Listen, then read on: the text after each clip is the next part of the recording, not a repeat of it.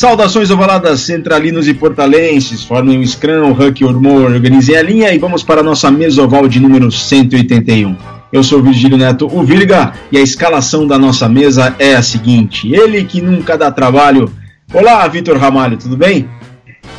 Fala, Virga! Fala, Virga, tudo bom? Tudo é, bem, Vitor. Tive um probleminha com o microfone que caiu agora, Virga.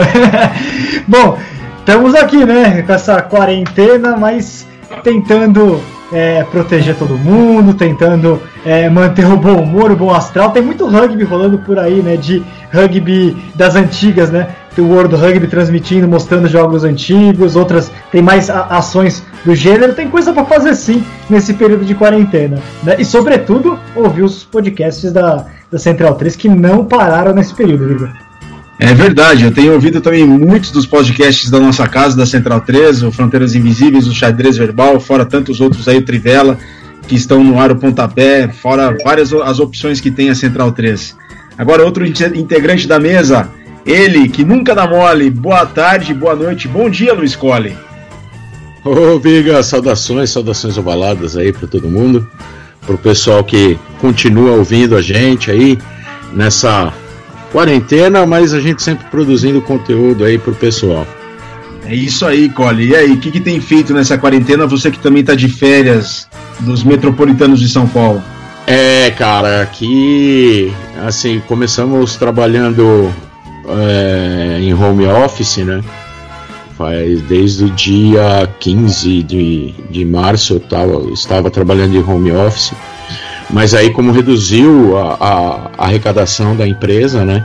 Reduziu a arrecadação da empresa, menos passageiros tal, então já estão começando a, a promover as mudanças aí que, a, que aquela medida provisória do, do presidente proporcionou para as empresas, né?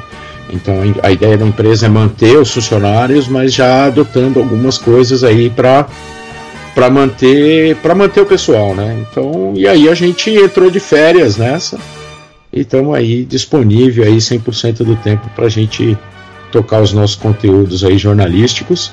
Hoje, né, estamos gravando o programa no dia 7, no dia 7 de abril, dia que aqui no Brasil é comemorado o dia do jornalista.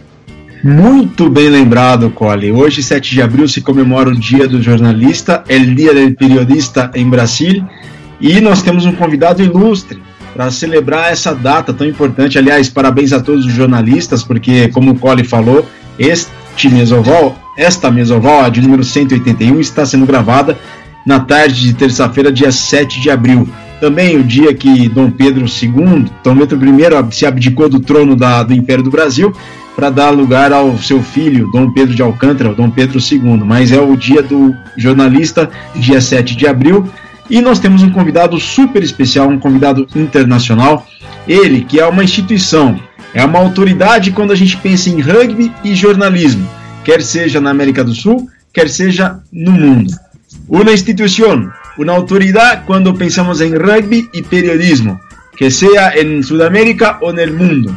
Estamos falando de Francisco Carlos Degues, ou melhor, Frank Degues, Hola Frankie, mucho gusto que está con nosotros. Es un placer tremendo para celebrarnos este Día del Periodista y hablar sobre rugby, acerca del rugby, periodismo y mucho más. Muchas gracias Frankie. Buenas tardes.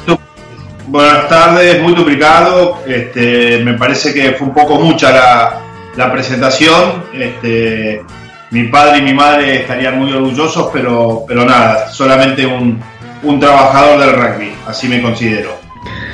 Muito obrigado, Frank. Graças por estar conosco aqui nesta tarde. É um honor para nós, uma honra para a gente. E obrigado por estar conosco mais uma vez. Bom, o Frank, ele tem 52 anos hoje, atualmente 52 anos, e jogou dos 8 aos 26 anos. O seu pai, seu irmão, seus sobrinhos, os filhos jogaram no clube, que é o Buenos Aires Cricket em Rugby, que ele faz parte desde que nasceu.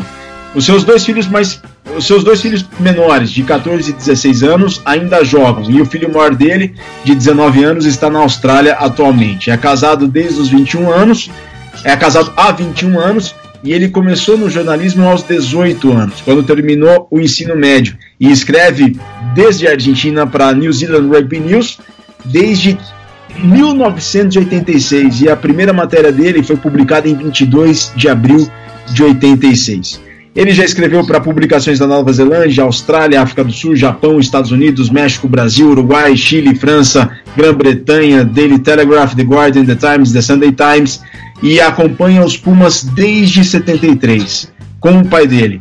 E ele cobriu o teste dos Pumas. Dice Frankie. Ya está aburrida la gente. Empecemos, empecemos. Hace mucho que estoy dando vueltas al rugby. Este, tuve la suerte de vivir cosas muy, muy lindas y de conocer a gente muy, muy agradable como vos, como, como Víctor. Hoy lo estoy conociendo a Luis, así que basta hablar de, de, lo que, de lo que es en papel. Todo esto mismo se puede ir contando en preguntas si querés. Me parece. La gente se va a aburrir y se te va a ir que empiece el programa. Seguimos, seguimos. Bueno, Frankie, entonces para empezar, para começar, de onde surgiu a paixão pelo jornalismo e quando você decidiu ser jornalista? ¿Dónde nació la pasión por el periodismo y cuándo elegiste ser periodista? A de, cuando terminé la escuela secundaria, yo en, en, en, la escuela era, era muy peleador con los profesores, era el que defendía a mis, a mis compañeros, entonces supuse que iba a poder ser un muy buen abogado. ¿no? Eh, el rugby interfirió cuando empezó la facultad de, de Derecho, de Derecho, el sábado anterior me había quebrado la muñeca, entonces tenía un, yeso, se dice yeso en portugués, tenía, tenía la mano derecha que no podía, no podía escribir. Entonces no tomé, durante las clases me juntaba con, con mis amigos de rugby y hablábamos de rugby y no prestábamos atención. Y cuando dieron eh, los temas para los primeros exámenes de derecho, me di cuenta que no sabía nada de lo que estaban hablando y que no había escrito nada y que no, no iba a ser muy larga una carrera si la iba a tomar así. Entonces, eh, para ese entonces yo ya, ya estaba, por una casualidad, escribiendo para esta revista Nueva Zelanda, vi mi nombre eh, publicado en, en, letra de molde y dije, esto me está gustando más que seis años de estudiar incansablemente para el derecho. Y me volqué hacia, hacia el periodismo. ¿Por qué de rugby? Porque era lo que más fácil me salía, yo jugaba, conocía el ambiente, conocía del juego, eh, había un espacio que cubrir y, y, bueno, sigo, sigo por esa misma senda. Ahora, ahora estoy más eh, enfocado a, a, la comunicación que al periodismo en sí, pero, pero feliz, feliz de la elección que, que hice allá por el 86. Y bueno, Frankie, eh, cubriste por primera vez a, a, los Pumas en un test en 87 entre Pumas e Austrália. Fez pela primeira vez a cobertura dos Pumas num teste do, da seleção da Argentina contra a Austrália. Como é que foi a experiência? Como foi esta experiência? Onde, onde foram os testes? Onde aconteceram os jogos? E como é que se deu esse início com os Pumas? Eh, en, en, realidad ya obviamente en el 86 había escrito algunas notas para esta revista neozelandesa, que era un semanario, lo mismo en el 87 y recuerdo haber con mucha vergüenza haber ido a, la Unión Argentina de Rugby a pedir, a solicitar la acreditación. Yo en ese momento tenía 19 años, era, era muy joven, eh, no había blogs, no había páginas de internet, no había Instagram, no había nada de eso, entonces la gente que, que se acreditaba para, para ir a, a Match era, era poca y era principalmente los diarios. Este, y supongo que en aquel momento habrán dudado en darme la acreditación o no, pero me la dieron. Eh, la gracia fue que cuando Australia jugó el primer partido en Argentina, ese año, en el 87, eh, que fue contra el San Isidro Club, el SIC, yo jugué en el partido previo, antes se hacían, antes de los partidos, hacían este, partidos de exhibición y me habían invitado a jugar con, con todos jugadores de menores de 19 años de, de, la provincia de Buenos Aires. No era un trial, pero nada, con, con muy buenos jugadores. Así que de, estar ahí a después estar en la, en la sala de, de prensa fue, fue bastante interesante. Y esa serie también estuvo muy buena porque Argentina eh, empató y ganó, ganó el segundo test, así que fue una, fue una serie, serie muy, muy importante para el rugby argentino, que llegaba justo después del primer mundial, que había sido un fracaso, y empezaba una época de, de reconstrucción. Bueno, Frankie, y esta reconstrucción también coincidió con su crecimiento como periodista, ¿no? Tuvo una, una sinergia entre vos y, la, y el rugby argentino, el rugby de selecciones de Argentina, los Pumas, que crecieron muchísimo, y a vos también, ¿no? Hubo un, un desarrollo mutuo, ¿no? Sí, igual eh, mi, mi, desarrollo personal tardó, tardó bastante, obviamente era chico, eh, trabajé en una revista de actualidad, trabajé en, trabajé en un diario, trabajé en una agencia de noticias y en el 90 me fui con la mochila y dos amigos, nos fuimos a Australia, Nueva Zelanda eh, y Estados Unidos. Y al regresar eh, estaba buscando trabajo, qué hacer, o sea que entre el 87 y el, y el 91 el trabajo era el rugby era muy esporádico porque no había tanto. Eh, ya en el 91 comencé a trabajar en un diario que ahora ya no existe, que es el Buenos Aires Herald, que era el, diario en, inglés en, Argentina, y eso me dio una plataforma para, para poder cubrir ya más seguido rugby, más habitualmente, y si bien ellos nunca me pagaron ningún viaje, más, este, nunca ayudaron en nada, me permitía a mí, por ejemplo, decir que era del, diario para poder acreditarme para distintos eventos en el mundo. Aquel viaje ese que hice con, mi mochila me, abrió la gana de, viajar y de viajar más. Entonces este, eso me, permitió empezar a viajar con el rugby y, no he parado desde entonces. La verdad he tenido la suerte de, estar en, en los cinco continentes gracias al rugby, trabajando, cubriendo partidos, en mundiales, mundiales de Seven, test super rugby, um pouco de todo. Bueno, Vitor, eu sei que você tem uma pergunta aí, é toda tua. Boa, Virga. O, o Frank é um, é um baita de um privilégio, um grande privilégio ter o Frank conosco, sobretudo porque o primeiro, como ele comentou agora, o primeiro test match que ele cobriu foi em 1987. Ou seja, o Frank, como, como jornalista, como periodista, é, trabalhou durante todo um período de transformação do rugby mundial. Né? Ele viu a criação da Copa do Mundo até o momento que ela é hoje. A criação da Copa do Mundo de Sevens, do Mundial de Sevens, né? o, o, o crescimento da, da Argentina, o profissionalismo.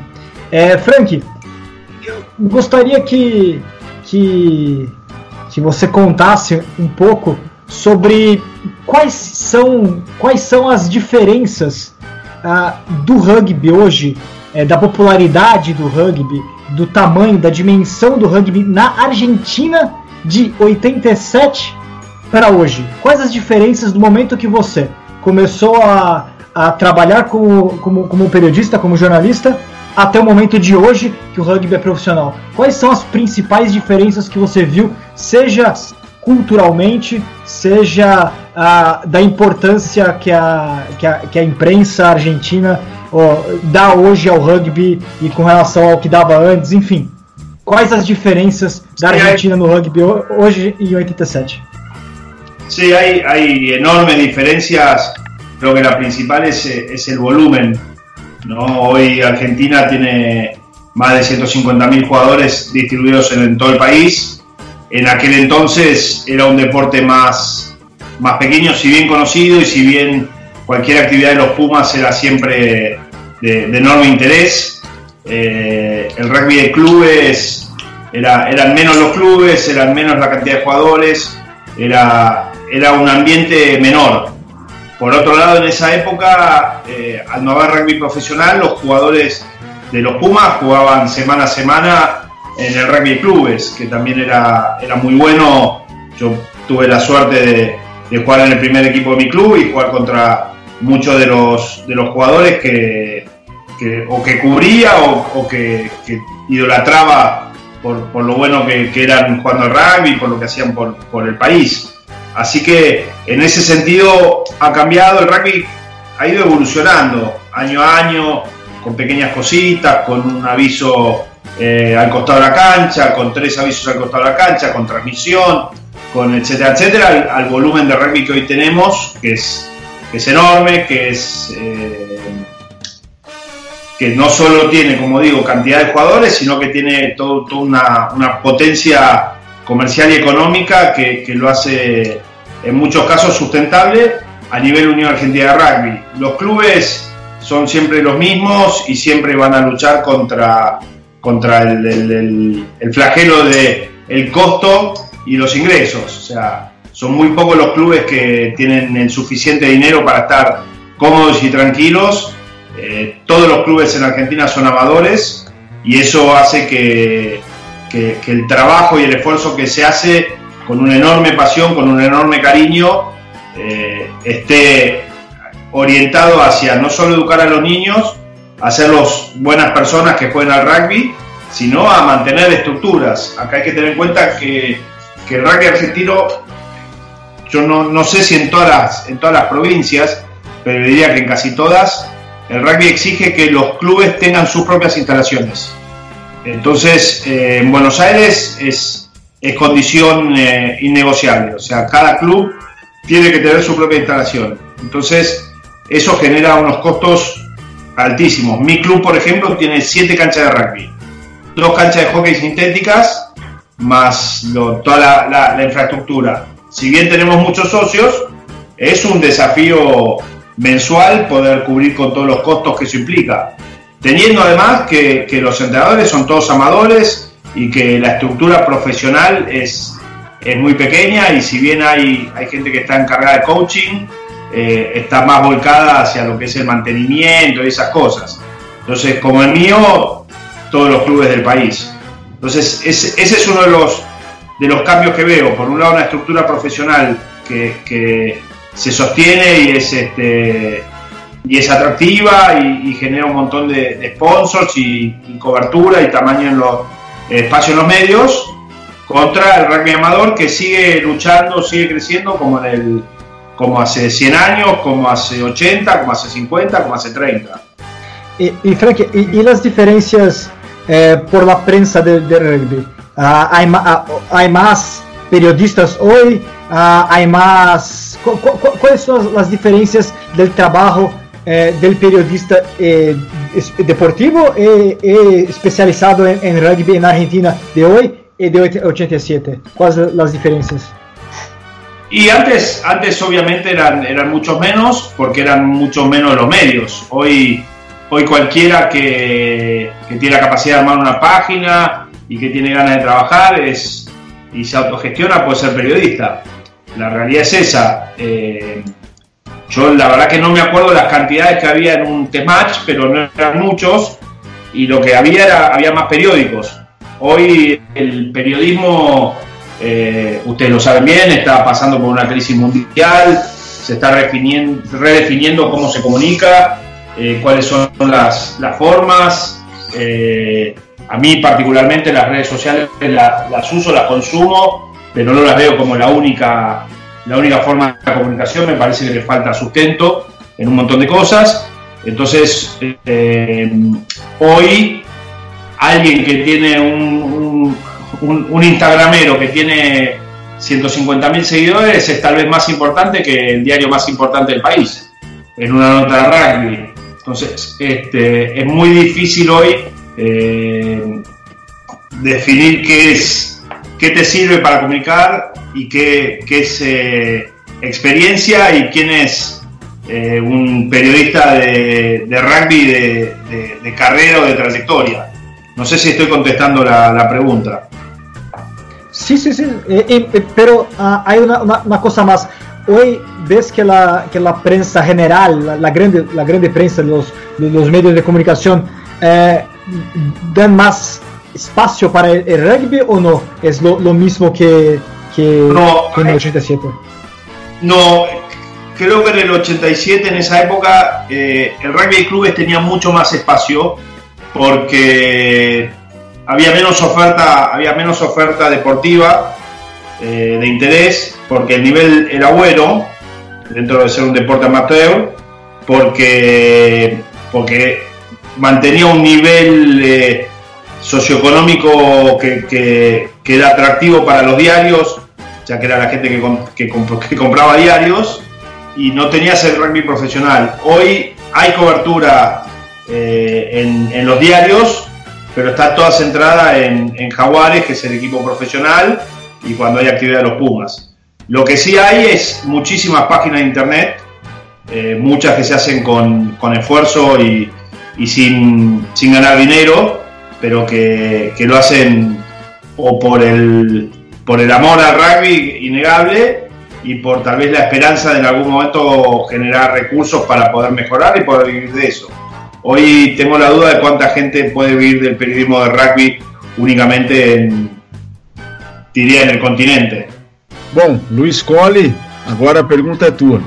Eh, Frankie, eh, usted, usted vivió eh, momento histórico que fue el retorno de Sudáfrica a los partidos internacionales. ¿Cómo fue esto, este momento para usted por ser su primera viaje como periodista? ¿Y, y cómo ves Sudáfrica hoy eh, con el, último mundial? Ese viaje de. Yo había estado en Sudáfrica el año anterior, en 1991, jugando con mi club en, un, en una gira.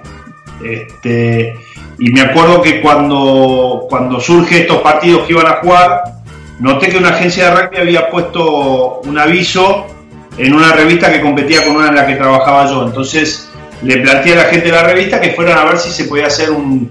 Nosotros acá le decimos canje, no sé cómo le dirán ustedes en, Brasil, pero básicamente es: yo te pongo publicidad y vos me pagás el viaje. Por suerte accedieron y, me tocó volver a Sudáfrica. Después voy a hablar de la parte política porque, porque también es, interesante, pero aquel viaje fue, para mí fue, fue muy, muy importante porque fue el que me abrió un montón de puertas. Ahí conocí a, a quien considero mi mentor en el periodismo, que es Chris Tau, que es un periodista rumano que, que vivía en Inglaterra, ahora vive en Gales, que fue director de comunicaciones de World Rugby, dirección de, director de comunicaciones de Rugby World Cup y que, que, me ha ayudado muchísimo a lo largo de mi carrera, una persona que, que quiero mucho, ahora está retirado, pero, pero es que me ayudó mucho, bueno, y tuve la suerte de conocerlo en ese viaje, y en ese viaje también conocí a muchos de los periodistas que todavía siguen dando vuelta, como Stephen Jones del Sunday Times, que, que es una de las plumas más reconocidas de, del mundo del rugby, a quien también considero amigo, me he quedado eh, en su casa, he venido a mi casa, o sea, generé vínculos muy, muy, muy lindos. En cuanto al, a esa, fueron dos semanas porque jugaron eh, los All Blacks contra los Springboks el 17 de agosto y el 22 eh, jugaron contra. No, 15 y 22. 15 y 22 de agosto de 1992 jugaron contra los, Wallabies, una especie de, de mini Tri Nations. Y, y era, fue, fue muy, muy fuerte estar en Ellis Park, un día de sol divino, con una temperatura espectacular y ver la, era como que estaban sacando a los, a los sudafricanos de una jaula, ¿no? Porque la gente no había podido disfrutar de ver a sus Springboks durante, durante muchísimos años.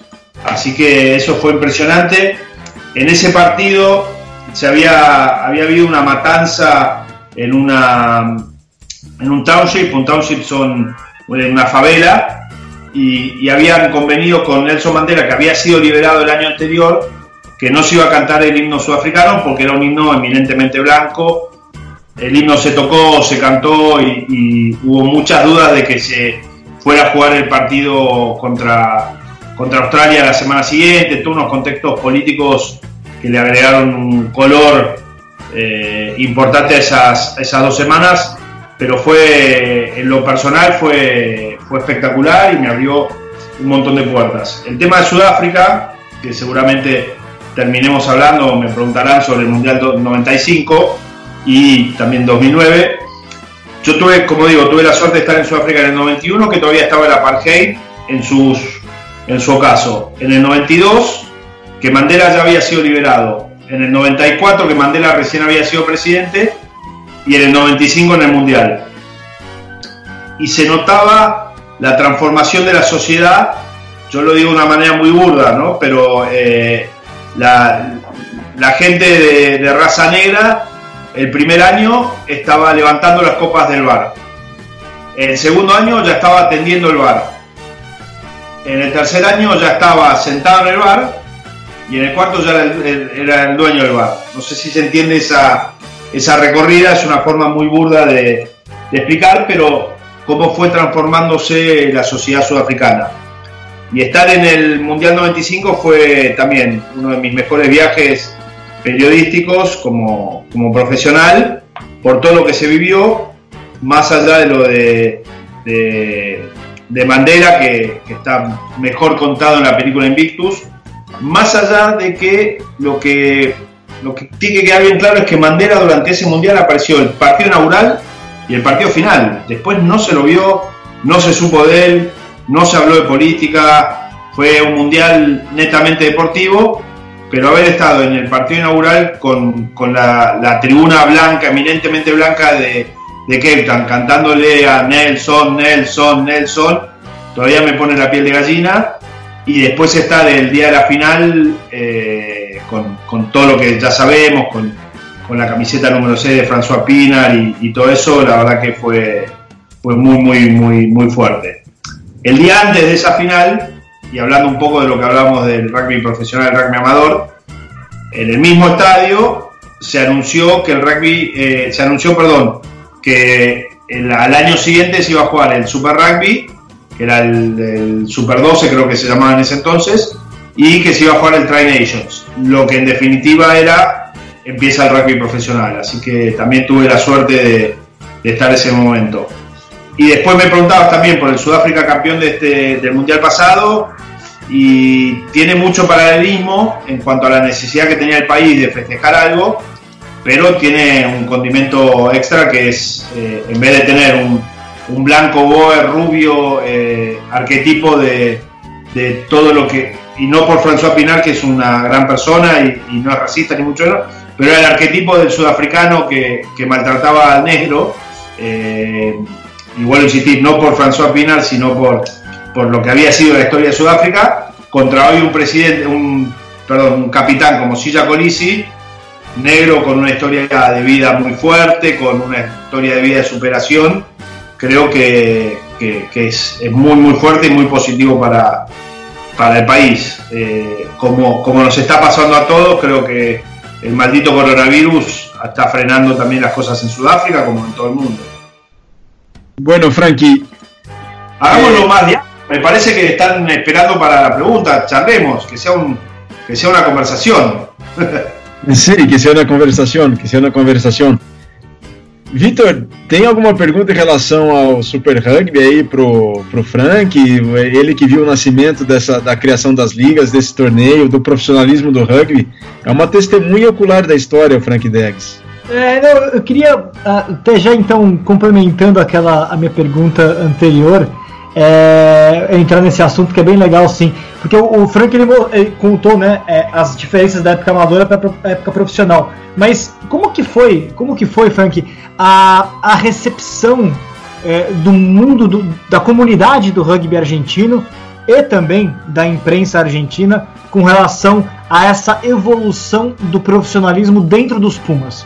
Porque uh, o profissionalismo é uma questão, profissionalismo versus amadorismo é uma questão importante do rugby argentino, né?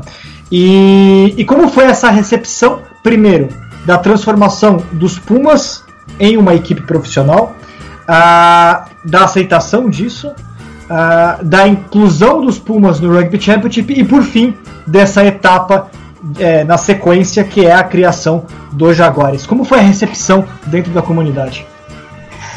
Me, estás haciendo una pregunta muy amplia, Víctor, porque, porque es, un tema que comienza en los 80 y termina en, 2016 con la creación de Jaguar. Voy a tratar de, ordenarla y, de ser lo más, lo más, este, eh, lo más efectivo posible.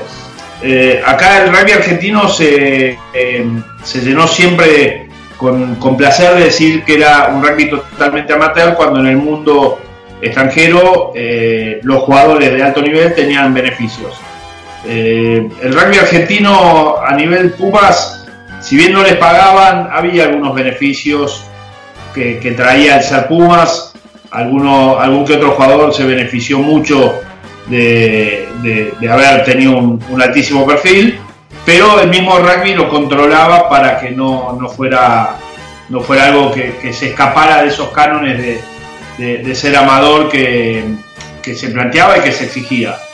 Cuando el rugby decide hacerse abierto, que era la forma de decir el que quiere ser profesional puede ser profesional, el que no, no, en el, en el 95, poco después del Mundial, que lo decide el International Rugby Board, eh, que es lo que hoy es World Rugby, dos países dijeron que no estaban de acuerdo y que no lo iban a abrazar. Irlanda, que duró muy poco, y Argentina.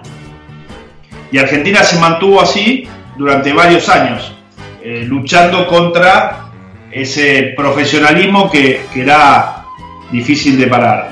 En el, me siento como Forrest Gump, que estuve en distintas etapas de la historia, pero en el, en el 97, eh, en, el 97, los Pumas fueron a jugar contra los All Blacks en Nueva Zelanda. A mí me tocó estar en esa gira trabajando con, con los Pumas.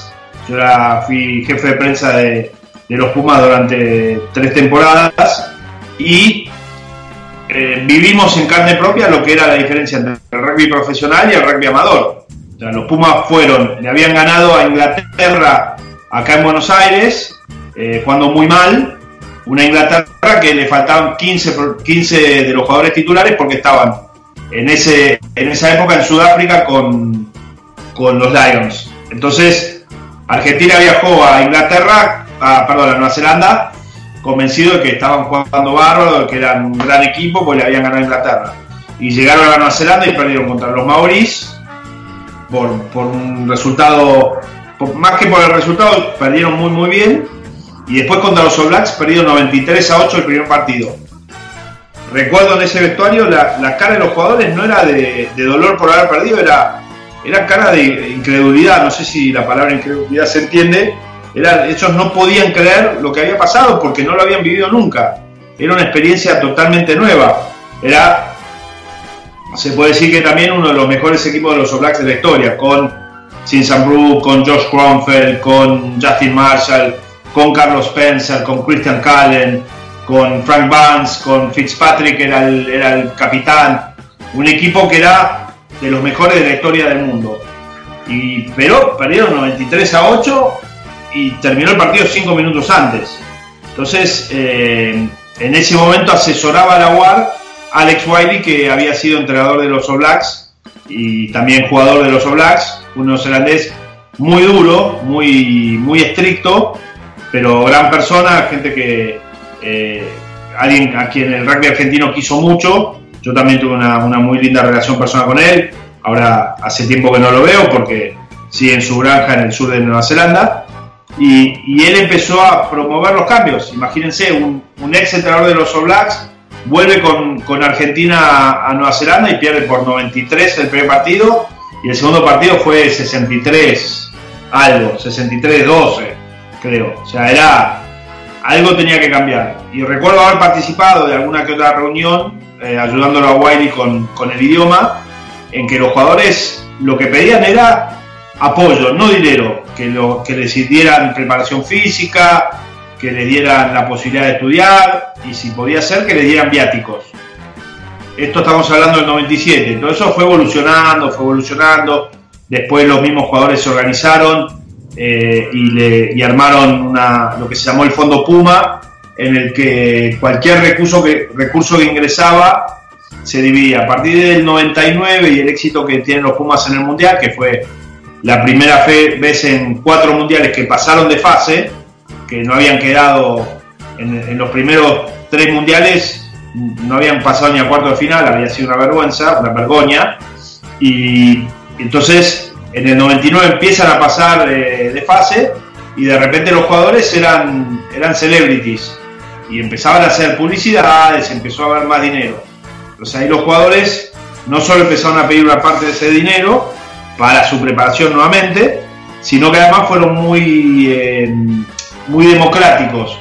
No, no sé bien, porque nunca lo supe, cómo era el convenio, pero si a, si a Virgilio lo llamaban para hacer una publicidad allí, él se quedaba con el 50% y el 50% lo ponía en una bolsa para después repartir entre, entre ustedes tres. Entonces, porque Virgilio era famoso porque había empujado el pilar y había ganado la pelota en segunda línea y había tacleado el, el tercera línea. Entonces, todo eso ayudó y se priorizó a los que no se habían ido a jugar al extranjero. Para ese entonces, a partir del 96, 97, empezaron a mirar los jugadores argentinos. Entonces lo que pasó que Argentina tenía un muy buen nivel, pero con muchos jugadores en el extranjero. No era el verdadero nivel del rugby argentino. Entonces eh, el, éxito de, de, Francia en el 2007, que, que ahí en la apertura comentaron que World Rugby estaba dando partidos antiguos, se dio con, eran dos o tres jugadores que eran del rugby local y eran, amadores, era Fede Serra, fullback que jugó muy poco, era Horacio Agulla que jugó bastante y era Nicolás Fernández Miranda que, era el segundo medio camp después de Agustín Pichot, jugó muy poco. El resto estaban todos jugando en Europa y a gran nivel. Entonces, eh, se iba, no era el verdadero rugby argentino o sí, pues los se habían formado acá, pero se estaban desarrollando en el extranjero. Entonces ese fue un tema de debate también muy grande. En el interín, la gente de, la gente de rugby tenía que empezaba a entender que para competir a ese nivel, para tener la alegría de, Francia, necesitaba un deporte más, más profesional en el más alto nivel. Y eso que se entienda. Hoy el rugby argentino solo tiene dos equipos profesionales uno de Jaguares y el otro es Seibos que juega la Superliga Americana de Rugby. Después los clubes no tienen permitido pagarle a sus jugadores, no está armado el esquema para que así sea y la realidad es que no genera el rugby los recursos suficientes para tener eso. En todo esto el gran, el gran paso siguiente fue sumarse al, al Rugby Championship. Después del 2007, y ustedes interrúmpanme porque siento que estoy dando una clase teórica en, la universidad. Si, si necesitan pero, me, pero, Frankie, antes de seguir, antes de seguir, ¿crees que fue más importante para el rugby de Argentina la, la, gira de los Pumas a Nueva Zelanda en 97 de que el Mundial de 2007? ¿Crees que fue más importante la gira del 97 a Nueva Zelanda do que el Mundial de Francia? es que sin la gira esa del 97 no hubiéramos tenido el 99 y no hubiéramos tenido el 2007. Creo que, creo que la... A ver, ¿qué más importante? ¿Un fracaso o un éxito? Bueno, depende. El fracaso es importante para generar cambios, ¿no? Y sí, por eso te digo. Entonces, este, creo que, creo que igual pasaron 10 años entre, entre una cosa y la otra y hubo mucho, mucha evolución en el medio pero necesariamente esa gira te diría que sirvió para el 99 y el 99 sirvió para todos los cambios que, que siguieron viniendo. Pero así como en el 99 fue exitoso, en el 2003 fue otro fracaso el mundial, con un, con un equipo que estaba dividido, que había perdido a su capitán, que, que su capitán eh, era parte de la división, que era Pichot. Este, Pichot tuvo que crecer muchísimo como líder para ser el líder del 2007, para ser el gran capitán eh, tuvo que tener el fracaso del, 2003. Entonces, eh, si bien está muy buena la pregunta, es, muy difícil de contestar, Virgilio, porque, porque sí, una cosa, una cosa trajo la otra de alguna manera y obviamente si los fracasos generan cambios son, son importantes. El 99, el 97 generó cambios para llegar al 99, el 2003 generó cambios para llegar al 2007 y todo es parte de una evolución constante del rugby argentino. Y, Frank, entonces, eh, una, una, pregunta eh, absolutamente opinativa. Eh, para usted, ¿cuál fue la mejor selección de los Pumas que, viste? Ah, este, por suerte he visto, creo que el primer test de los Pumas que vi fue en el 73 con 5 años. Obviamente no me acuerdo mucho pero el otro día volví a ver el partido de, Francia, Francia en el Mundial 2007. En ese Mundial tuve la suerte de ver los siete partidos.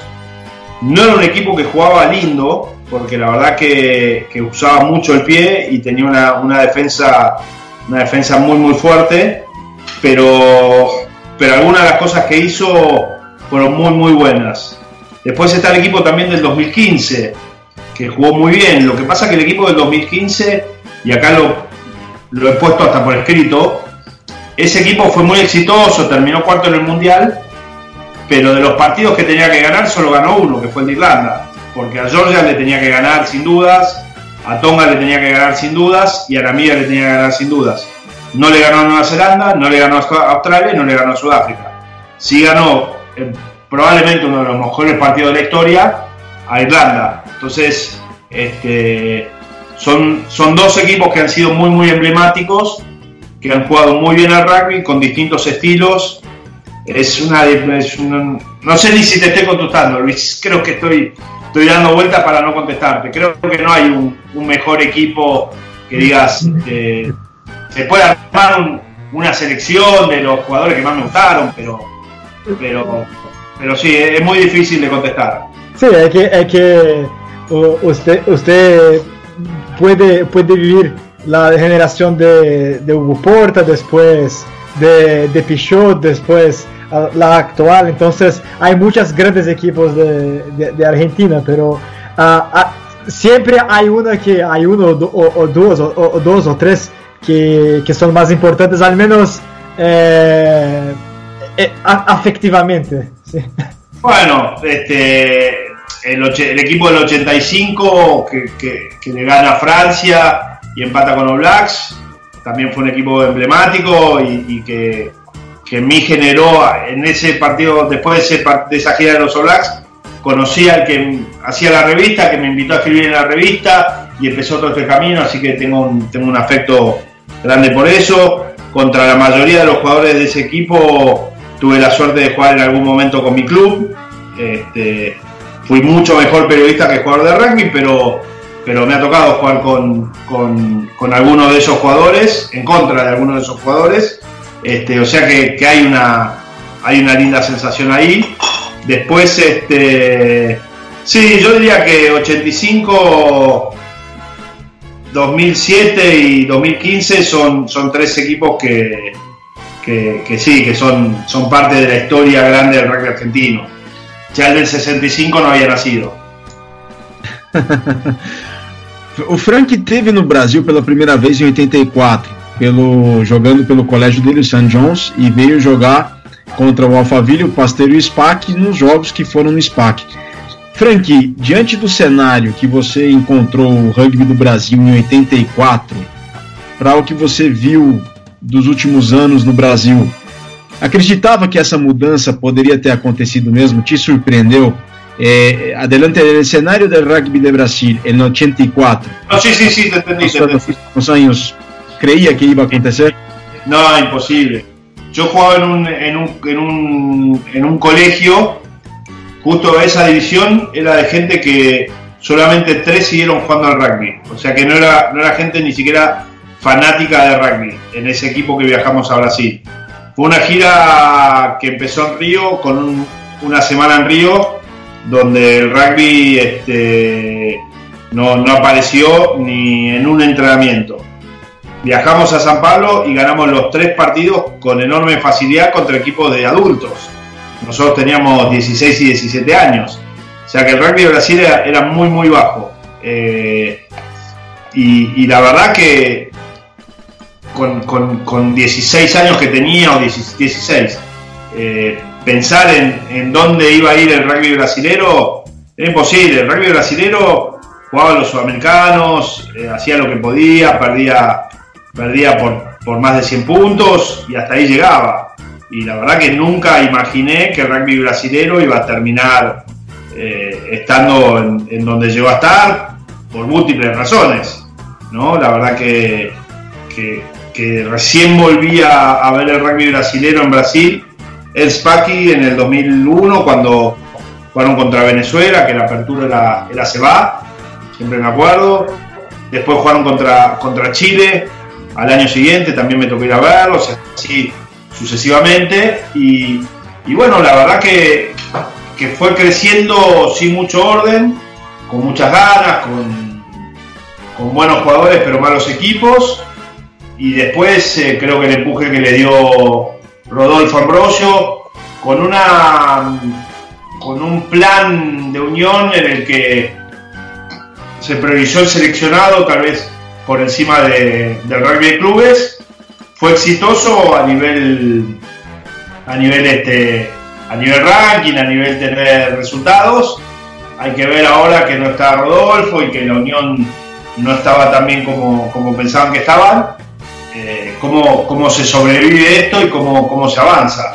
Ese creo que es el gran desafío para, para el rugby brasileño y uno que es un país que, que me encanta, con gente que, que adoro y, y, que espero que realmente les vaya muy muy bien y que puedan, que puedan reacomodarse y que mismo esta locura del coronavirus afecte lo menos posible dentro de, dentro de lo que son las circunstancias. Y Frankie, una vez yo estaba en Nueva Zelanda en el Mundial 2011 y yo estaba, era un partido entre los Pumas y Rumanía en Invercargill y yo estaba con la camiseta de los Pumas y una bandera de Brasil. Me acercaban mucho hinchas de los Pumas de Argentina, claro, y decían, oh, nosotros queremos que Brasil crezca porque queremos, queremos que otros países sudamericanos crezcan porque no podemos solo estar solos en Sudamérica, que Argentina no, no podía estar siempre sola. Frankie, ¿cómo, ¿cómo vos ve el desarrollo del rugby sudamericano como un todo en general? ¿Y cómo ve el escenario en los próximos 5 o 10 años del rugby sudamericano a nivel internacional en términos de mundial? Es, eh, sí, la realidad que Argentina necesita una región lo más fuerte posible, de ahí que, fueron creciendo las competencias. Una de las formas de crecer es a través de la competencia, porque es hacia donde uno puede apuntarle. Yo puedo entrenar muy, muy fuerte y, y soñar con ser el mejor jugador de rugby, pero si no tengo partidos para demostrarlo, rápidamente me voy a quedar sin estímulos.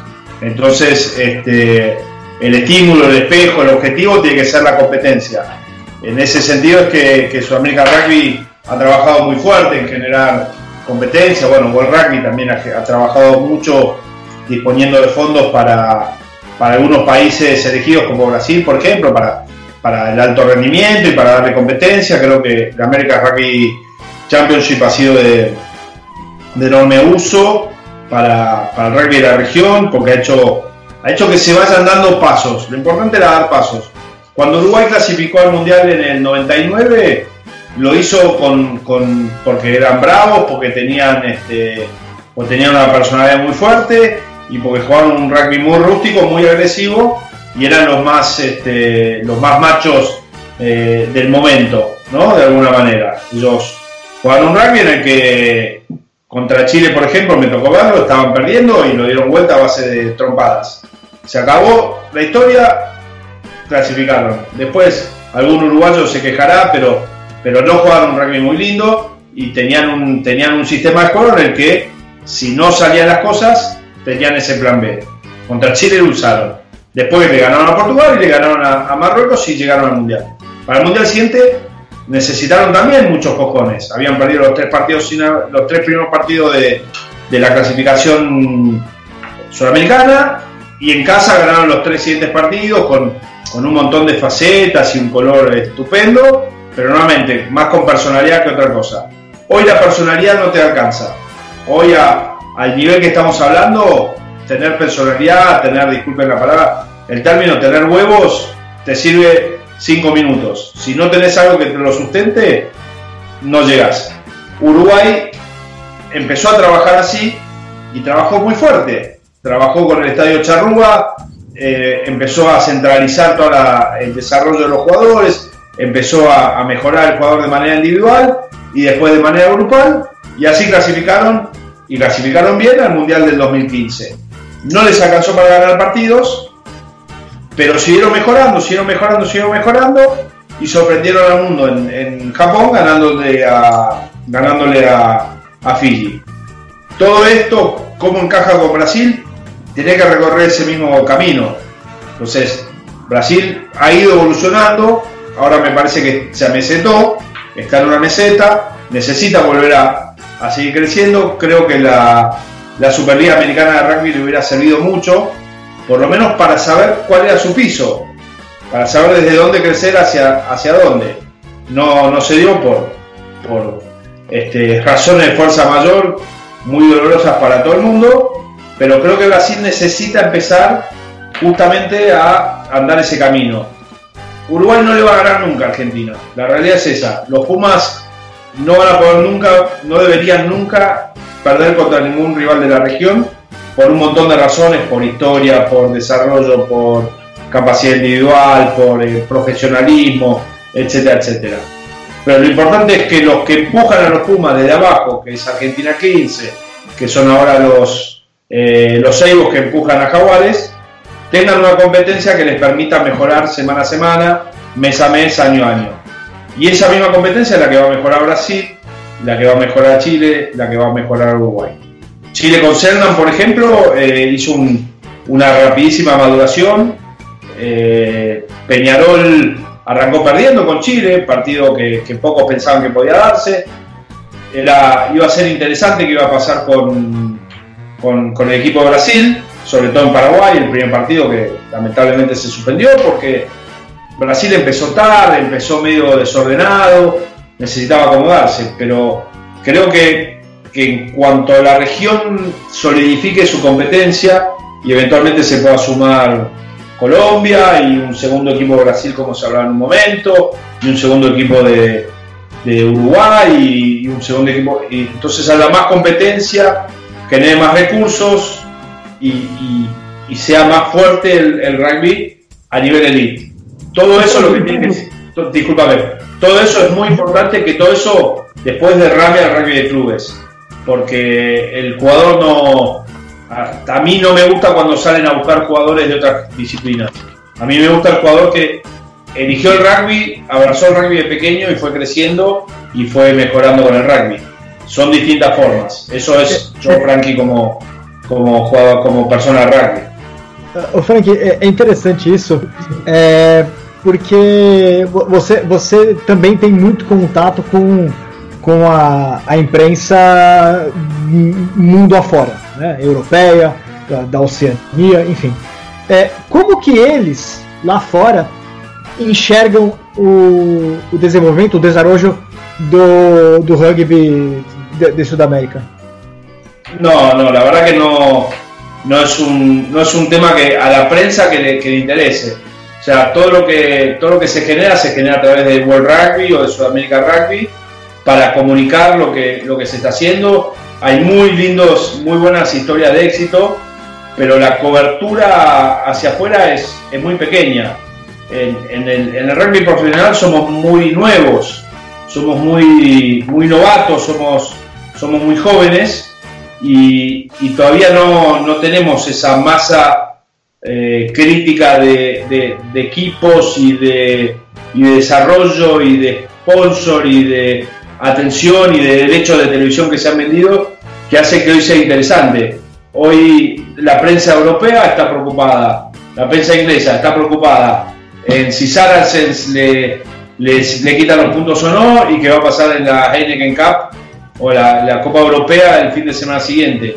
Y de ahí pasan al rugby de, test y de ahí vuelven a la competencia. No, no hay tiempo. Hoy, hoy en algún punto la, la creo que hay tanta información dando vuelta que cada uno elige a dónde ir a buscarla. O sea, yo no voy a buscar información de Francia en el Telegram, como tampoco voy a buscar información de Italia en, el equipo, y como si quiero encontrar algo de Brasil, voy a Portal, y si quiero encontrar algo de Chile, voy a Chile Rugby, y si quiero encontrar algo... Eh, entonces, ya creo que, que es tan amplio el menú que no todo se tiene que importar por todos. No sé si entiendo un poco lo que estoy diciendo, pero creo que el que quiere saber de rugby si tiene un interés, tiene que físicamente ir a buscarlo a donde sepa que está. Sí, sí. Entonces, en ese sentido, no, no creo que afuera estén muy atentos a lo que está pasando acá. Si esto crece, si en vez de 7 jugadores del Pacífico el año que viene tenemos 15 y en vez de uno de Nueva Zelanda vienen, vienen 10, tal vez empieza a tener una pequeña cobertura en Nueva Zelanda.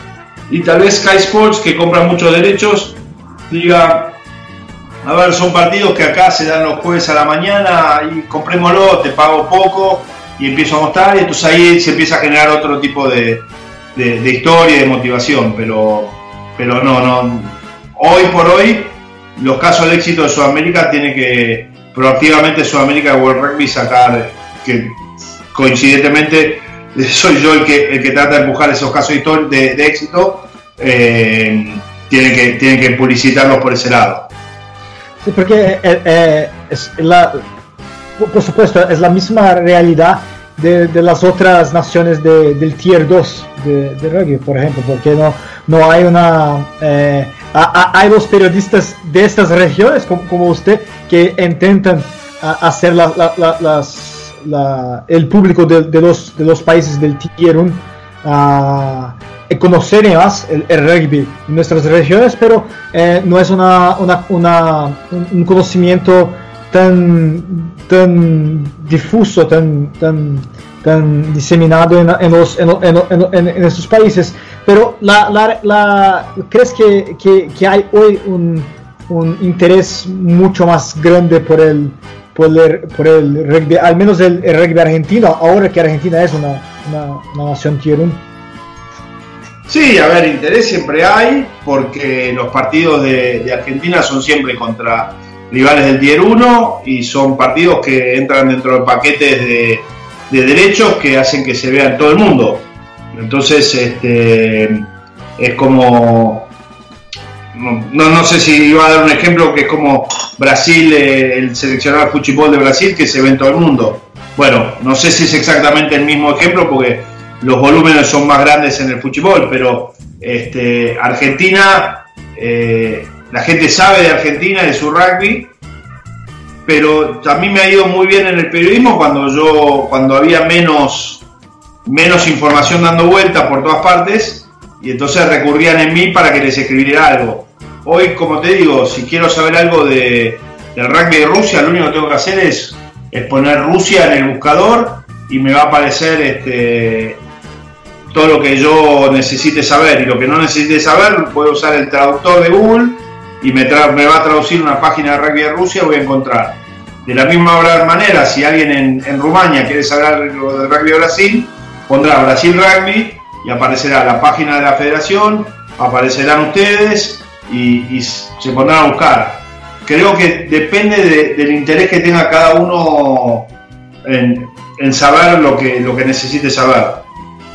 Bueno, Estamos en la parte de final de Mesoval número 181. Estamos chegando no fim da edição número 181 do Mesoval. Tardaron en llamarme, 181 soy. Había 181 personas más importantes que yo. No, no, no. Queríamos hacer eso hace mucho tiempo. Hace mucho tiempo sí queríamos hacer eso. Eh, creo que no habíamos arreglado cuánto me iban a pagar. Sí, pero tuvo una oportunidad en el, en el test event de los Olímpicos en Río, pero todavía no fue posible porque estaba en Río y todo. Pero Frankie... Ese uh, día fue el día que más sufrí en una cancha de rugby. Sí, sí, hacía mucho calor. 38, 39 grados y una humedad impresionante en Deodoro. La pasé muy mal. Vos estabas con aire acondicionado, pero Sí, sí, estábamos en un container eh, haciendo el Sport Presentation, sí, es verdad.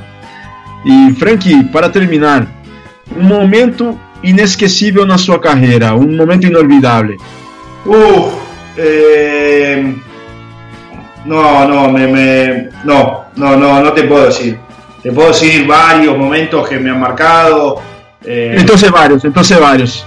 Lo, no, me puedo olvidar de, cuando era chico, mi padre, hoy fallecido, que, fue, me llevaba a todas partes. Eh, era, era, un gran, era un gran, un gran torcedor mío y de mis amigos y de mi equipo. Eh, me acuerdo, nada, equipos con los que jugué, que me divertí mucho. Eh, las dos giras que hice con mi club, una, una, una Sudáfrica la otra Nueva Zelanda y Australia. Recuerdo mm, el Mundial 90 y 95 vívidamente, era soltero, la plata que ganaba la, reinvertía en divertirme. Este, la pasé muy bien. Esa gira a Nueva Zelanda también, eh, por más allá de, lo que fue, fue muy buena. en el Mundial 2013 en Australia eh, me agarró ya distinto, con, un hijo y mi mujer embarazada, este, pero también fue, es un país que, es el país que más me gusta, Australia. En el 2007 todo lo que se vivió y además fue la primera vez que vino mi mujer a, un mundial. 2015 eh, fue también lo que me tocó vivir fue, fue muy, muy fuerte. Mundial pasado pudieron venir mis tres hijos y mi mujer al mundial, verme trabajar. Yo trabajo en casa, así que nunca saben de qué trabajo me ven sentado en la computadora, pero no, no preguntan. Ellos lo que dicen es comprame, pagame, dame. Este, así que me vieron trabajar, me vieron de traje, nunca uso traje salvo en los mundiales, así que me vieron bien metido. Así que no, por suerte tuve, he tenido una, carrera eh, muy llena de, de, muy buenos momentos y muy pocos momentos que, que no repetiría. La verdad, este, no, no, não, não me pidan uno. Es impossível. Muito bem, muito bem. Luiz Colli, as considerações finais nesta edição 181 com Frank Deggs, neste 7 de abril em que comemoramos o Dia do Jornalista, né, Colli? É isso aí. Ô, Frank, é, minha interação foi, foi pouca aí, mas assim, eu, eu agradeço muito ter participado, por ter te ouvido contar tantas histórias e, e tantas histórias motivadoras para gente que trabalha com, com jornalismo, com periodismo. É, ver uma pessoa tão divertida, tão alegre e, e, que tem uma bagagem tão grande, né, numa coisa assim que é tão bacana, cara. Muito obrigado, muito gusto de falar com você, de ouvir você. E espero que a gente possa se encontrar muito ainda por aí. Cuando quieras, si, si te quedaron preguntas, llamame y hablamos.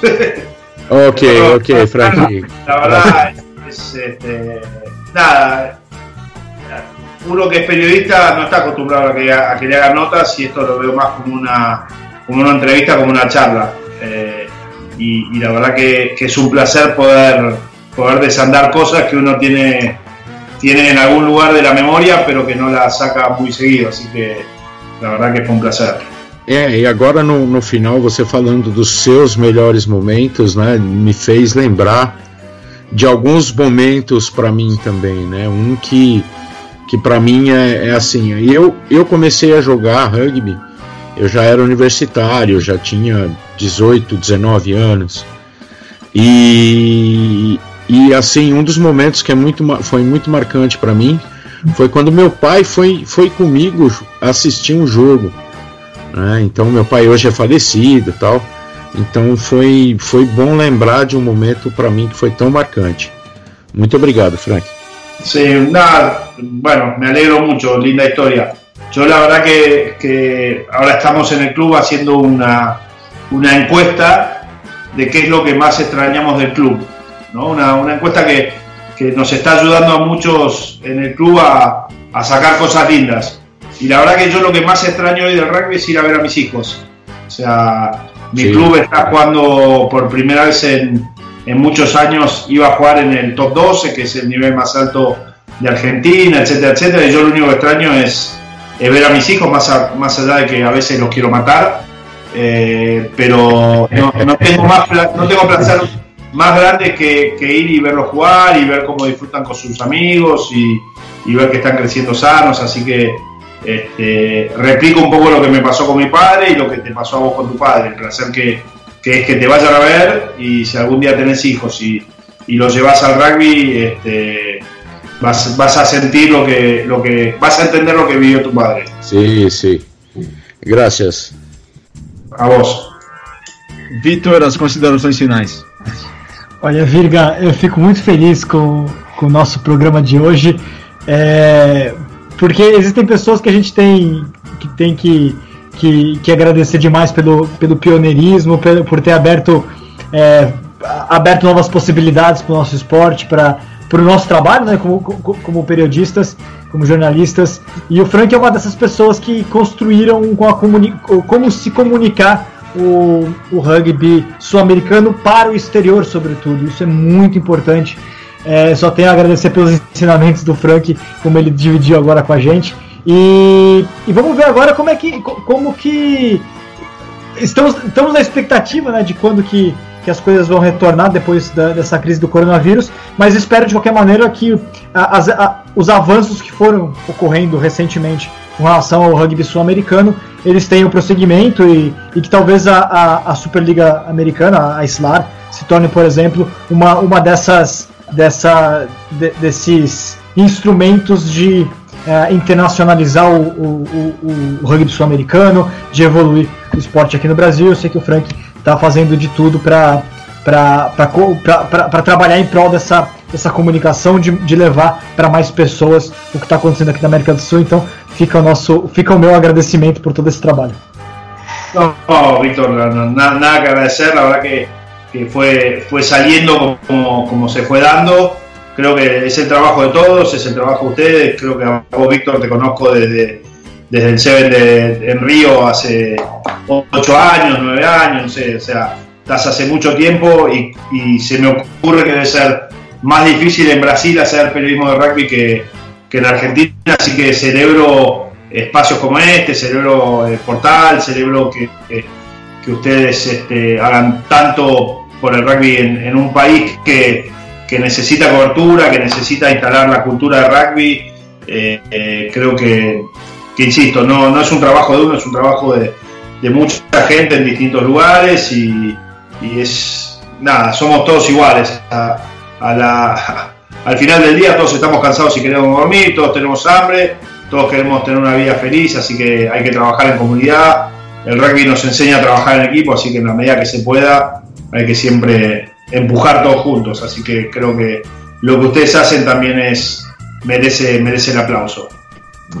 Frank, foi um prazer imenso, muito feliz por ter tido você como convidado do Mesoval número 181, nesse dia do jornalista, dia 7 de abril. Mucho gusto, mucho placer, gracias por todo. Las palabras que hizo Luis y hizo Víctor son también las mías. Muchas gracias por todo lo que hace para el rugby y por el ejemplo que sos. Gracias mil, Frankie. No, gracias, Virgilio. Eh, lamento que hayan tardado tanto.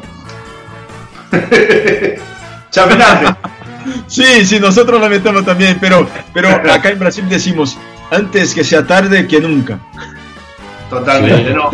no. Insisto, Virgilio, a vos también te conozco, creo que te conocí en el, 2000, en el 2011, eh, sé lo que trabajan, lo que trabajan para, para que esto crezca, para que esto avance en algún lugar tengo una gorra que me regalaste cuando eras manager de, del seleccionado Brasil, así que nada, esto es, esto es un crecimiento que no para, que depende del esfuerzo de todos y cada uno lo pone en lo que mejor le salga. Si es la comunicación, que sea en la comunicación, si es en el juego, en el juego, si es en... Ahí. El rugby por suerte permite que juegue gente de distinto tamaño y que ayude gente de distintas capacidades, así que eh, creo, que, creo que es un esfuerzo de todos y, y es un placer hablar una charla como esta porque es con amigos. Muchas gracias, Frank. Tá aí, o Frank é um poço de cultura de rugby e ele demonstrou isso nessa nossa entrevista. Essa foi a Mesoval número 181. Inclusive, o Frank deixou uma ideia aqui muito bacana. E você, querido ouvinte do nosso podcast, do que, que você está sentindo mais falta do rugby? Qual que, é qual que é o elemento, qual que é o fator, qual que é a situação do rugby que você está mais sentindo falta nesses momentos de quarentena? O clube do Frank, o Buenos Aires Cricket and Rugby, fez essa pergunta entre os associados, mas a gente pergunta para vocês, do que, que vocês sentem mais falta no rugby? Mandem aí seus comentários no portal do rugby, na Central 3, mandem suas mensagens, a gente quer saber de vocês do que, que vocês estão sentindo mais falta. Mais uma vez, muito obrigado, Vitor, Luiz, Frank Degues, por tudo isso aí.